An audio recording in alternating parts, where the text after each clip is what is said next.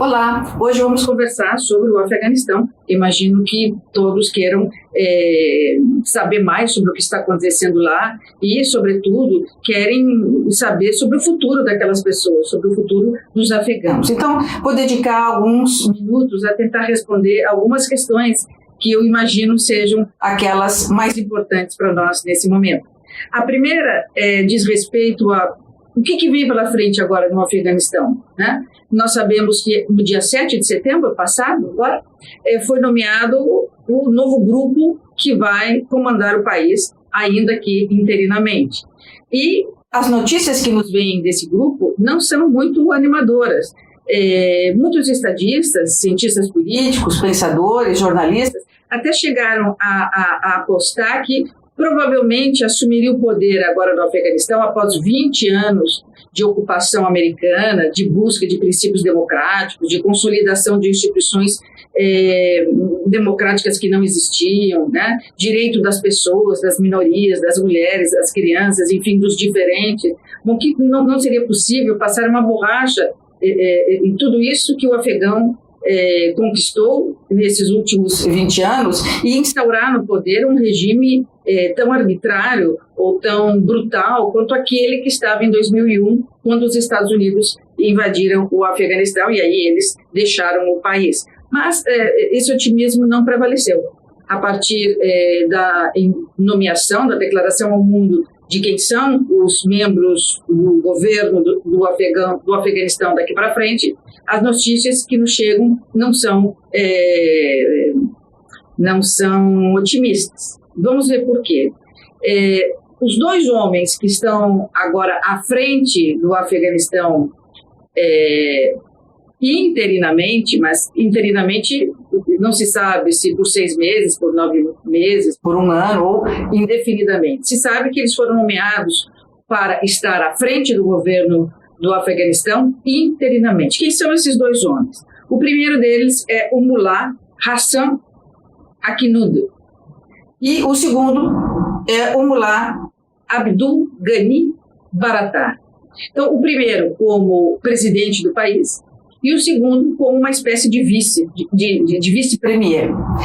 Ambos eh, são membros importantes do Talibã raiz, daquele Talibã que foi originalmente constituído.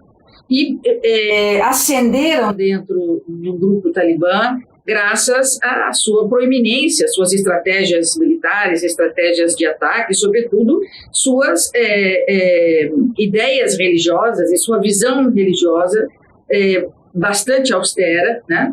Das leis islâmicas. Então foram homens que conquistaram confiança dos demais membros do Talibã e já têm e sempre tiveram eh, lugar de proeminência dentro do grupo eh, e da organização Talibã. Se sabe muito pouco a respeito dos dois, há pouquíssimas imagens deles disponíveis. Se sabe até um pouco mais do número dois, que é o Mullah Ghani Baratar. Essa expressão que vem na frente, mullah, significa já que dentro da, da, da, da, religião islâmica, dentro do seu grupo, Talibã, eles têm uma posição religiosa superior, seria como dizer o bispo, o arcebispo, né? como dizer o chanceler, quer dizer, é, é um título que dá a ele é, diferença dentro, né, em comparação com os outros membros do grupo. Bom, se sabe, como eu disse, pouco de ambos, mas se sabe um pouquinho mais do Mullah Ghani Baratar, o número dois. Trata-se de um homem bastante austero, de um homem que nasceu em algum lugar no Afeganistão, não se sabe exatamente onde. É, teria nascido em 1968, mas também não se tem muita certeza da sua idade. Sabe-se que ele é, é um homem de destaque dentro do grupo, já foi primeiro-ministro do Afeganistão antes da invasão dos Estados Unidos, quando o Talibã estava no poder. Sabe-se que ele foi preso em 2008 no Paquistão, é, mas logo depois, uns 10 anos, né, não tão logo depois, mas é, anos depois, ele foi é, é, libertado da prisão a pedido dos Estados Unidos. Sabe-se que ele é um grande negociador, apesar das suas restrições, né, é, de pouca aceitação das diferenças e de reconhecimento nenhum dos direitos humanos. Ele é um bom negociador, negociou já paz com os Estados Unidos em Doha tempos atrás, então ele é um homem bastante respeitado dentro do Afeganistão, pelo grupo, é, do, pelo seu grupo talibã, como também respeitado internacionalmente, não tanto pelas suas virtudes, mas digamos mais pelas suas habilidades. Esse esse homem, o Ghani Baratá, ele é uma figura tão é, tão obscura que é, chegou a criar e ser o primeiro homem à frente de uma polícia chamada Polícia dos Vícios e das Virtudes, que era uma polícia, e é uma polícia que ainda existe dentro do Talibã, mas agora volta para, para o Afeganistão, que cuidava das pessoas na perspectiva né, dos seus vícios e das suas virtudes. O que era virtude? É, para não ser preso por essa polícia era algo é, é, muito restrito e que vinha desse protocolo escrito pelo é, Mullah Baratar do que era uma pessoa virtuosa e o que não era uma pessoa virtuosa. Então essa polícia perseguia, prendia, matava, executava é, em nome dessa moral, é, dessa moral é, difundida por Gani Baratar na, na, no seu grupo e, e quando ela, essa polícia existia no Afeganistão antes da invasão dos Estados Unidos, era preciso que as famílias, que as pessoas se comportassem de tal forma a não serem capturadas ou não caírem na, na rede dos vícios e das virtudes. Sabe-se também que esse homem é uma figura tão obscura, o, o, o Mullah Baratar, o número dois, que ele permitiu que o seu filho participasse de um atentado à bomba, né, um atentado terrorista à bomba, no qual ele se suicidou, no qual ele, ele, ele morreu, né? ele se explodiu. Então, é um homem que parece não ter é, muita misericórdia, né? nem mesmo para com os membros da sua família.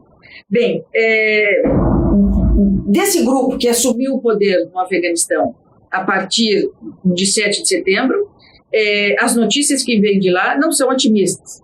É possível imaginar que teremos um Talibã agora no poder, um Talibã moderado, um Talibã light, um Talibã paz e amor. Não, não é possível com esses dois homens apenas que eu examinei aqui, dentre outros que compõem o grupo do governo. As notícias não são boas. Bom, e aí entra uma segunda pergunta. As notícias não são boas para todos os afegãos, é, mas também não são boas e são muito ruins, especialmente para as mulheres, para as crianças e para as minorias, sem dúvida. Nós sabemos que durante esses 20 anos de invasão uh, americana, as mulheres saíram de casa. Elas podiam usar roupas, trajes uh, ocidentais. Elas então foram para as escolas, se alfabetizaram.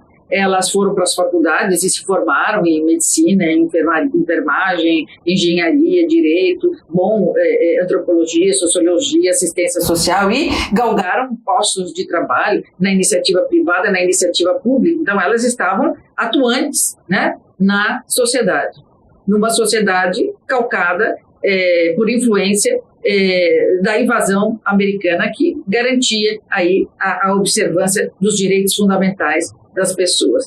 Bom, é, sabe-se que com a, a, invasão do Talibã agora e a tomada do poder e com esses homens à frente do governo, sem dúvida nenhuma, as mulheres vão retroceder é, 20 anos atrás. Né? Elas é, voltaram para casa, elas deixaram as escolas, deixaram as universidades e voltaram a ser as mulheres submetidas ao império e ao governo dos homens da sua família. E isso é bastante grave. Elas só poderão sair à rua acompanhadas de alguém do sexo masculino, seu irmão, seu pai, seu sogro, seu marido, seu filho, nunca mostrando o corpo, sempre usando a burca. E essa burca deverá ter apenas uma rede, né? uma tela nos olhos, e os pés também não podem ser mostrados. Então, essas mulheres é, viverão como é, estavam vivendo suas mães, suas tias, suas avós tempos atrás.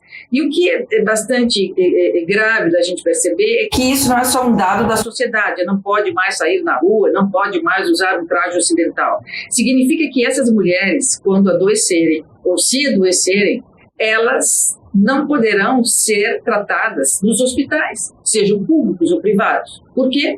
Porque um médico homem não pode examinar uma mulher, não pode tocar numa mulher. Isso significa que elas terão que se curar das suas dores, das suas doenças, das suas moléstias em casa, com recursos caseiros, com infusões domésticas, com conselhos eh, das suas mães, das suas avós, das pessoas que lhes estão próximas. Sabe-se que durante a invasão dos Estados Unidos, nesses últimos 20 anos, a, o nível de vida das mulheres, a estimativa de vida das mulheres aumentou consideravelmente no Afeganistão. Quando os Estados Unidos invadiram em 2001, as mulheres viviam cerca de 50 anos. Hoje elas já vivem, ou estavam vivendo, 67 anos. Então elas é, agora voltam para casa, e voltar para casa significa também morrer, não só de tristeza, de desgosto, de falta de experiência, de assédio moral, é, é, físico, sexual, toda sorte de torturas psicológicas e morais, mas sobretudo pela saúde do corpo, que não terão mais acesso à saúde pública. Ademais, as crianças também, né? As crianças, é, é, sobretudo as crianças menino, as crianças é, meninos jovens voltarão a uma situação de, de terror que é, já viviam em larga escala quando da invasão americana. É sabido que no Afeganistão as mulheres não dançam em público, nem mesmo para os membros da sua família. Né? Nem mesmo para o seu marido, mas isso também a gente não sabe. Para os membros da sua família, elas não podem dançar. É, então, as famílias de uma certa de um certo poder aquisitivo, é, de um certo status no Afeganistão, de uma certa posição tribal no Afeganistão, eles, os, os, os homens dessas famílias, vão à periferia, às comunidades mais pobres, e é, pegam meninos, meninos, crianças, meninos, é, jovens, entre 8 a 16, 15 anos, levam para suas casas como escravos sexuais. Ou seja, são essas crianças, esses jovens que podem, e apenas elas, essas crianças e jovens, que podem dançar em público nas festas, com pouca roupa. E depois podem ser submetidas, e o são, a ultrajes sexuais. Muitas vezes essas crianças são pegas mediante uma remuneração. O, afegão que buscou na periferia paga um aluguel para suas famílias. Outras não, outras as crianças são literalmente arrancadas e depois são devolvidas aos 15, 16 anos, porque já estão muito velhos, e a outros que podem ser melhor aproveitados. Então, é, durante os 20 anos que os Estados Unidos lá estiveram, eles lutaram como nunca, os soldados americanos, contra essas iniciativas. Não foram poucas as boates, as discotecas fechadas pelos soldados americanos, nas quais esses meninos dançavam e ali era permitido a prática de qualquer ato sexual com eles, é, não só pelos afegãos, mas pelos estrangeiros que iam e vão ao país em busca desse tipo de turismo. Então, é, com esse grupo talibã de volta ao poder e com a saída dos Estados Unidos do Afeganistão, essas crianças, esses jovens, ficam bastante desprotegidos. Então, a, a, as, as notícias que vêm para as mulheres para as crianças, para os jovens, e agora para as minorias, nenhuma minoria terá um lugar no Afeganistão, um lugar onde a mentalidade de vida desses dois chefes de Estado, o Mullah Akinud e o Mullah é, Baratá, é no sentido de que se você não rezar por aquela cartilha, pela maneira como eles interpretam as leis islâmicas e pela maneira como eles eh, conceituam virtudes e o que eles consideram vícios, você deve sair do Afeganistão. Porque se você não sair do Afeganistão pela sua cor de pele, pela religião que você pratica, pela sua origem, né? É, se você não é, estiver dentro do protocolo é, de admissibilidade é, que o grupo talibã que está no poder tem, é melhor você deixar o país, ou você será morto, ou você será preso. Então, é, os, as notícias é, não são boas para nenhuma pessoa que seja diferente daquela é, membro do grupo Talibã, que é uma grande organização. Né? Então, tem olhos, tem tentáculos em todos os cantos da sociedade, da comunidade, podendo identificar quem é o diferente, quem reza por outra cartilha, que mulher que saiu para fora de casa, onde tem um menino que possa ser mais atraente. É, enfim, é, as notícias não são boas. Bom, é, Outra questão que é, surge, eu tenho certeza que todos nós estamos aí de olho, é no Paquistão. Né? Olha, vamos então aqui, aqui vamos recorrer ao nosso mundo 360. Aqui está, nesse lugarzinho do mundo, lá no Oriente Médio, o Afeganistão. E a gente consegue ver que, bem ao lado do Afeganistão, nós temos o Paquistão. E todos nós sabemos que o Paquistão está do lado do Afeganistão, porque quando é, houve o atentado das Torres Gêmeas, o presidente dos Estados Unidos era o George W. Bush, o filho do Bush. É, quando ocorre o atentado, ocorrem os atentados às torres, o Bush declara é, uma nova política americana militar, é, geopolítica internacional, que foi chamada e é chamada da guerra contra o terror. Como a Al-Qaeda, vamos lembrar, o grupo terrorista também islâmico, é, que estava sob a batuta do grande chefe Osama Bin Laden, reivindica os atentados, o que, que faz George W. Bush? Ele, faz, ele declara uma guerra ao terror e diz: bom, nós vamos em busca dos membros da Al-Qaeda e principalmente do seu líder máximo, que é o Osama Bin Laden. O Osama Bin Laden estava no Afeganistão, que lá era o seu domicílio permanente. Quando os Estados Unidos invadem o Afeganistão em busca de membros da Al-Qaeda, em busca, sobretudo, do Osama Bin Laden, em 2001, o Osama Bin Laden foge para o Paquistão. Tanto que ele vai ser capturado pelos soldados americanos já no governo Barack Obama no Paquistão. E também é nesse país, Paquistão, que muitos líderes da Al-Qaeda depois vão ser executados pelos soldados americanos com o passar do tempo.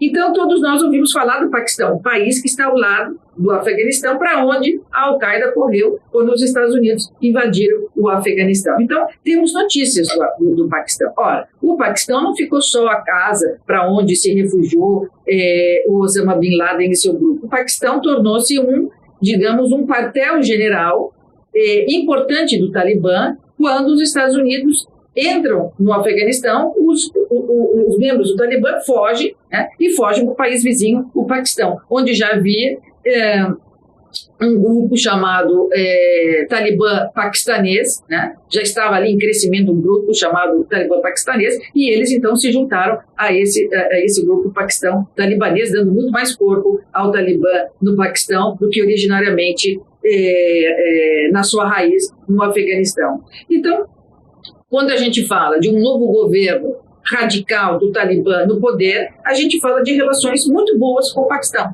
Porque no Paquistão já existe um grupo é, é, talibã. Esse grupo já na última década praticou via Paquistão mais de 2 mil atentados no Afeganistão contra as tropas americanas. Já mantinha o Talibã paquistanês é, 6 mil homens para dentro da fronteira do afegão, de homens do, do Talibã paquistanês, e esses 6 mil homens já correram em direção à capital do Afeganistão para dar apoio também a esse novo grupo, é, a esse novo grupo, não, a esse novo governo talibã é, pós é, é, dos soldados americanos. Então, perigo vem do Paquistão, notícias é, é, é, não muito boas vêm do Paquistão, no sentido de que ele vai provavelmente manter relações ainda mais estreitas com o Afeganistão agora, né, do que tinha antes da invasão dos americanos, porque o seu pessoal também do Paquistão está junto nesse grande grupo que assumiu o poder é, no Afeganistão. Mas, é, é, olhando, como já olhamos o mapa por que, que o, o, o, o Afeganistão é, é, tão importante para o mundo? Por que esse um país tão pequeno ali do lado do Paquistão? Por que, que a gente se preocupou tanto nos últimos tempos com ele? Por que, que toda a política antiterror americana se dirigiu para o Oriente Médio e focou naquela, naquela, naqueles países? Bom, o que, quem é, é o Paquistão e o Afeganistão no mundo? Quem são eles? Sobretudo, quem é o Afeganistão no mundo? Se a gente olhar os vizinhos, né, o Afeganistão ele é importante não pelo seu tamanho, não pelas riquezas que produz, mas é, sobretudo pelos seus vizinhos. Se nós olharmos e vamos olhar aqui o mapa, nosso mapa do mundo, nós vamos ver o Afeganistão, é, vamos observar ao lado grande, né, ao lado e abaixo, o Paquistão. Vamos olhar para o outro lado, vamos encontrar o Irã. Então, um vizinho colado ao Afeganistão é o Irã. O, o, o Irã é um, um, um, país importantíssimo quando se fala de paz e de segurança internacionais. A gente sabe que o Irã está numa campanha enorme de, de mandar a sua influência, a sua ideologia para o resto do Oriente Médio e, quiçá, para o resto do mundo. E ele está ali bem pertinho do Afeganistão. É um outro matiz é, islâmico, né? É uma outra visão, uma outra ideologia do que dizem as leis islâmicas, mas pode muito bem, pelo seu radicalismo, pelo seu conservadorismo e pelo seu instinto é, anti-Ocidente, conversar muito bem, seja com quem for que tenha assumido o governo do Afeganistão. E melhor ainda, se puder ter o Irã alguma influência sobre o Afeganistão. Vamos olhar na parte de cima quem são os eh, vizinhos do Afeganistão. O Turcomenistão, o Uzbequistão e o Tajiquistão. Ora, três países que talvez eu nunca tenha ouvido falar, que nomes difíceis, mas esses três países são países irmãos da Rússia, porque a Rússia está acima deles. E uma vez pertenceram todos à mesma família, quando, da Guerra Fria, nós tínhamos a União das Repúblicas Socialistas Soviéticas. Então, tudo que acontecia no Afeganistão vai irradiar para aqueles três países que estão em cima de tradição soviética e, por sua vez, lá em cima na Rússia. Então, é muito importante que a Rússia saiba o que está acontecendo ali. E por isso a Rússia sempre foi o interlocutor do Afeganistão, por conta dessa proximidade de vizinhança que tem eh, com esses três eh, países irmãos da Rússia que estão eh, ao norte do Afeganistão. Vamos ver bem na pontinha, lá em cima, a China. Veja, a China, ainda que por um pedaço pequeno de terra, a China faz fronteira com o Afeganistão.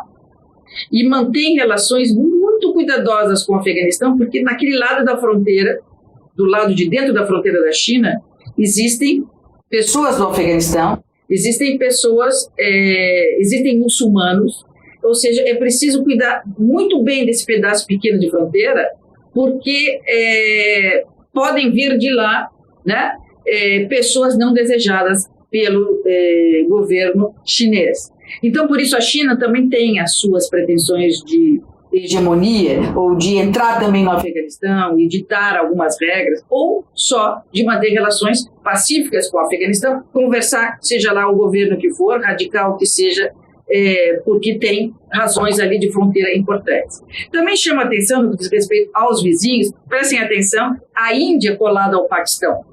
Então, quando a gente diz o Paquistão é vizinho do, do Afeganistão, significa dizer, olha, e vizinho do Paquistão é a Índia. E a Índia tem disputas de terras importantíssimas com o Paquistão. Então, tudo que acontece no Paquistão, a Índia também está de olho. Então, estrategicamente, o Afeganistão é um país que foi muito importante durante a política da guerra contra o terror dos Estados Unidos. É, é um país importante no que diz respeito à paz e segurança internacionais. É um país de uma região de responsabilidade. É, portanto, precisamos estar de olho no Afeganistão para saber o que vem pela frente. No próximo vídeo, eu vou conversar sobre por que, que os Estados Unidos saíram justo agora com suas tropas e o que acontece agora com a política, com a geopolítica internacional americana, quando Joe Biden diz: bom, os Estados Unidos abandonaram a política militar. O nosso negócio agora é a diplomacia. Por que será que ele fala sobre isso? Por que, que ele diz isso? E por que será? Será que o Afeganistão, o Paquistão, será que o Oriente Médio saiu da mira de preferência, da lente mais próxima dos Estados Unidos? Bom, sobre isso vamos conversar especificamente no vídeo sobre os 20 anos do 11 de setembro. Eu agradeço a companhia, eu vou ficar de olho aqui e espero que você fique de olho aqui também.